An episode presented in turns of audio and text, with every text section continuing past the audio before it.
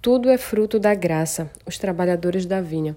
Pois o reino dos céus é como um proprietário que saiu de manhã cedo para contratar trabalhadores para a sua vinha. Mateus 20, versículo 1. Ainda é madrugada e ele já está de pé.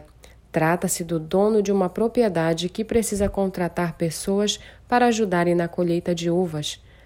Ele vai até certo mercado, aonde os desempregados vão a fim de achar oportunidade de emprego. Encontra alguns homens e acerta um dia de trabalho.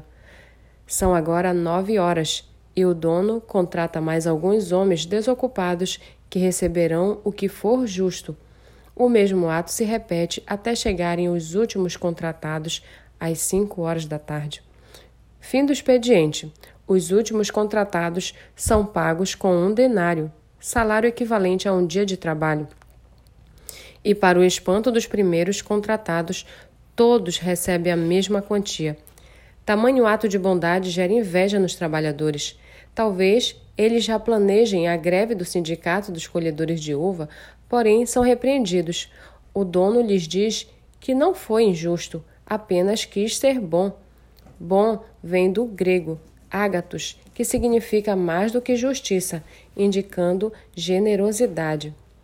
Vale considerar que as discussões entre os discípulos no capítulo 18 sobre quem era o maior dentre eles indica que a parábola era dirigida aos discípulos de Jesus. A pergunta do apóstolo Pedro em Mateus 19, 27, o que ganharemos por te seguir? é respondida positivamente. Eles seriam sim recompensados. No entanto, muitos que agora são os primeiros serão os últimos, e muitos que são os últimos serão os primeiros. Jesus reforça a mesma ideia mais à frente, depois de contar a parábola. Cá entre nós, a questão não é se os homens que trabalharam pouco fizeram tanto quanto os outros, nem se a disposição deles era a mesma. Na verdade, a parábola nos instrui que o tratamento que Deus dispensa às pessoas, o seu juízo, não é baseado em avaliações humanas, tampouco em padrões humanos de justiça. Igualmente, nenhum homem pode ter a pretensão de ser credor de Deus e considerar Deus como seu devedor, pois tudo é fruto da graça. Os discípulos deveriam aprender isso. No reino de Deus, o homem vale pela dignidade e não pela produtividade. O reino de Deus não funciona segundo a lógica do mérito, mas da graça. E nós, será que já aprendemos essa lição? Você acha que Deus o ama mais por causa da atividade que você executa para ele?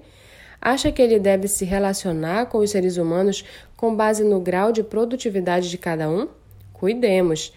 A bem da verdade, nosso sistema de recompensa pode estar completamente equivocado a ponto de nos esquecermos da graça e fazermos cálculos com base em méritos. Cuidado!